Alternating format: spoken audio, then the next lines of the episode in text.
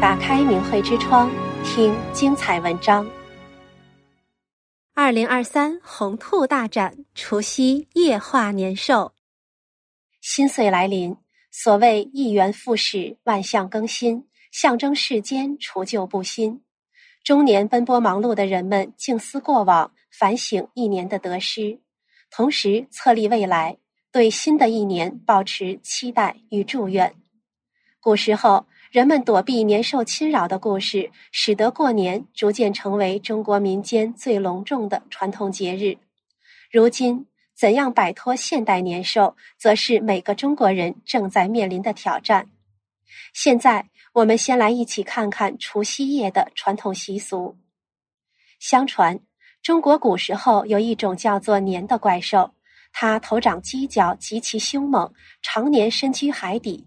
每到除夕才爬上岸，吞食牲畜，伤害人命。因此，每到除夕这一天，人们就扶老携幼地逃往深山，以躲避年兽的伤害。这年除夕，桃花村的人们像往年一样，准备上山避难。这时，从村外来了个化缘的和尚，他手拄拐杖，臂搭带囊，银须飘逸，目若朗星。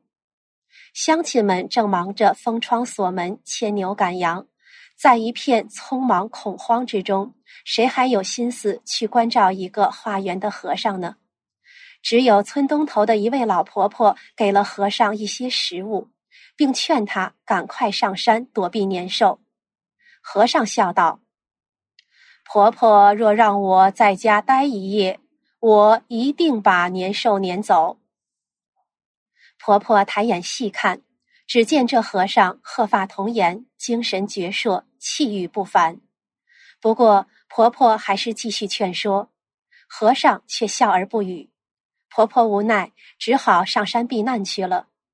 夜半时分，年兽闯进了村子。她发现村里的气氛与往年不同。村东头老婆婆的家门上贴了大红纸，屋内烛火通明。年兽看了，浑身一抖，怪叫了一声，朝老婆婆家怒视片刻，随即狂叫着扑了过去。快到门口时，院子里突然传来了砰砰啪啪的炸响声，年吓得浑身战栗。原来年最怕红色、火光和炸响。这时，婆婆的家门大开，只见院内一位身披红袍的和尚在哈哈大笑。年大惊失色，狼狈地逃窜了。第二天是正月初一，避难回来的人们见村里安然无恙，十分惊奇。这时，老婆婆才恍然大悟，向乡亲们述说了化缘和尚的事。乡亲们一起涌向老婆婆家，只见婆婆家大门上贴着红纸，院子里一堆尚未燃尽的竹子仍在啪啪炸响。屋内几根红色蜡烛还发着余光，喜出望外的乡亲们纷纷换新衣、戴新帽，到亲友家道喜问好。这件事很快在周围村子间传开了，人们都知道了驱赶年兽的办法。从此，每年除夕，家家户户都会张贴红色对联，燃放爆竹，烛火通明的守岁。初一一大早，还要走亲串友，道喜问好。这风俗越传越广，成了中国民间最隆重的传统节日。我们再来看看除夕守岁的习俗。守岁就是在黄历旧年的最后一天夜里不睡觉，熬夜迎接新一年的到来。除夕守岁，俗名熬年。这个习俗的来历是这样的：太古时期。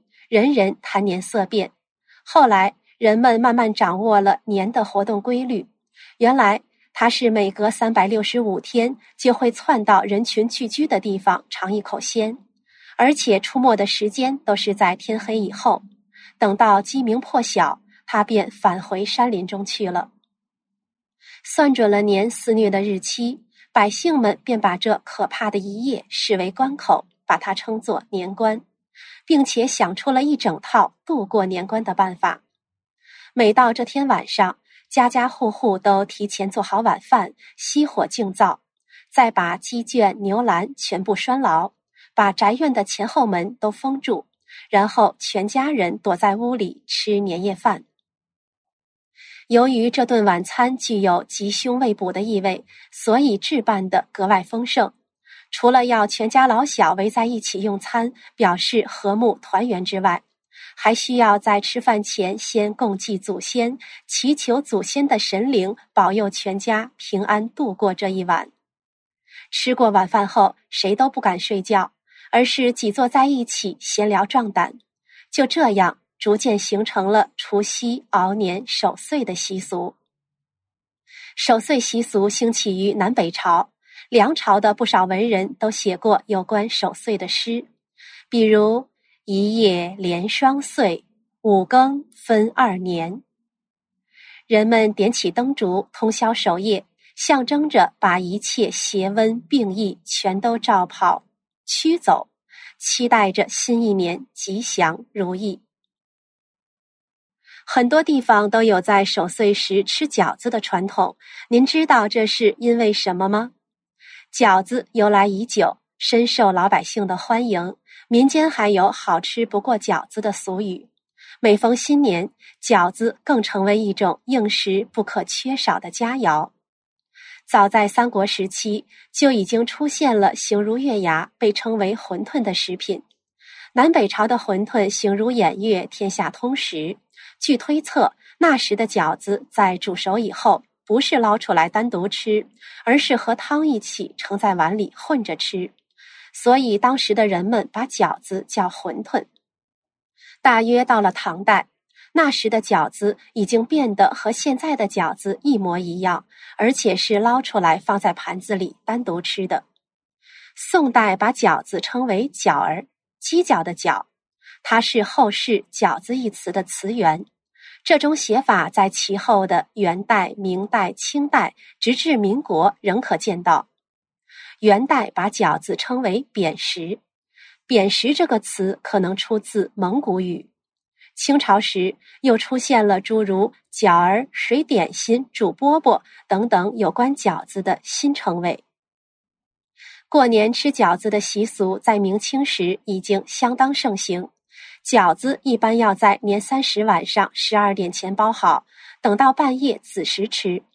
这时正是农历正月初一的伊始，吃饺子取更岁交子之意，子也就是子时，交与饺子的饺谐音，有喜庆团圆和吉祥如意的意思。说完饺子，我们再来聊聊窗花和年画。农历新年，中国各地的人们都喜欢在窗户上张贴各种剪纸窗花。窗花不仅烘托了喜庆的节日气氛，而且也为人们带来了美的享受，可以说是集装饰性、欣赏性和实用性于一身。剪纸是一种非常普及的中国民间艺术，千百年来深受人们的喜爱。因为它多是被贴在窗户上的，所以人们一般称其为窗花。窗花的内容丰富，题材广泛。因为购买者多为农民，窗花有相当的内容是在表现农民生活，比如耕种、纺织、打鱼、牧羊、喂猪、养鸡等等。除此之外，窗花还有神话传说、戏曲故事等题材。窗花用夸张的手法，将吉祥的事物和美好的愿望表现得淋漓尽致，将节日装点得红火富丽、喜气洋洋。年画是中国民间绘画艺术中人们喜闻乐见的一种形式。早在尧舜时期，年画就已经出现了。直到现在，中国城乡每到农历新年，还有张贴年画、除旧迎新的传统。年画中要以门画起源最早，它是由古时的门神画演变而来的。关于门神的来历，还有一个传说。相传南朝《荆楚岁时记》中记载，正月一日会二神贴户左右，左神书，右玉律，俗称之门神。到了唐代，这两位门神便由真人秦叔宝、胡敬德来代替了。据传说。唐太宗不遇，寝门外鬼魅呼号。太宗以告群臣。秦叔宝奏曰：“愿同胡敬德戎装立门外以祀。太宗可其奏，夜果无事，故命画工绘二人之像于门，邪祟以息。后世沿袭，遂永为门神。由此看来，门神与门画有着密切联系。民间还有将钟馗作为门神贴于门首的传说。到了宋代，逐步演化出了木板年画。明末清初，还出现了三大民间木刻年画：天津的杨柳青、苏州的桃花坞和山东潍县的年画。它们都有着三百多年的历史。年画题材多以五谷丰登、春牛、婴儿、花鸟等为内容。天津杨柳青年画以细巧典雅著称，山东潍县和苏州桃花坞年画则以粗壮朴实见长。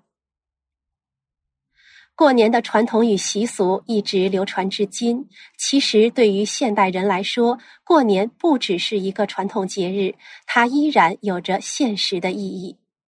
七十年来，一个现代年兽正肆虐华夏大地。那就是中国共产党。古代年兽面目可憎，容易辨别；现代年兽却巧施伪装，迷惑世间。中国素有神州之称，神留给中国人许多正统文化，包括修己仁人、安身立命等等。先贤圣哲们也留下了许多处世的良方宝典。可惜，现今的中国，此等让人生超然致远的理念逐渐式微，取而代之的是霸道蛮横的斗争哲学，心中乏善念，人人为劲敌。究其原因，其来有自。《九评共产党》一书指明了中共是危害全人类的邪灵恶党。他读奉无神论，掀起的文化大革命，让中华民族经历了史无前例的浩劫。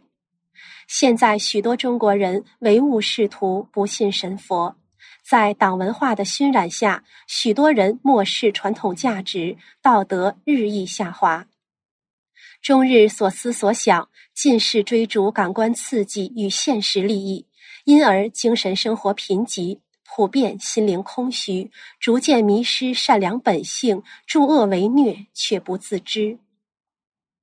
红魔乱世，浊浪滔滔，中原蒙难。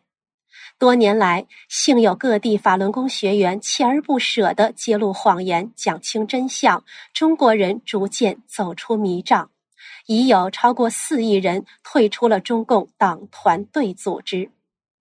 在中共崩解覆亡之前，此时正是行恶者弃暗投明的好机会，以免成为中共的陪葬品。从四亿中国人迷途知返的果敢行动来看，良知觉醒的人性光辉终将带动风行草偃的效应，促使更多中共官员与党员勇于弃邪归正。那些还没有三退、尚被蒙在鼓里，甚至为虎作伥、助纣为虐的人，应该马上清醒过来，尽快选择与邪恶割席。古代年兽早已远离，现代年兽一息尚存。如今尚有十亿人深陷危难之中，保命要诀就在眼前，唯有尽速退党，抹去兽迹，方保康泰平安。头上三尺有神灵，这是神佛给每个中国人选择将来的珍贵机会。只要坚守良知善念，顺应天意，神佛就会帮助世人清除红魔。新年之际，祝愿所有中国人坚定地走在神指向的道路上，这样必定会得到上天的保护和福报。订阅明慧之窗，为心灵充实光明与智慧。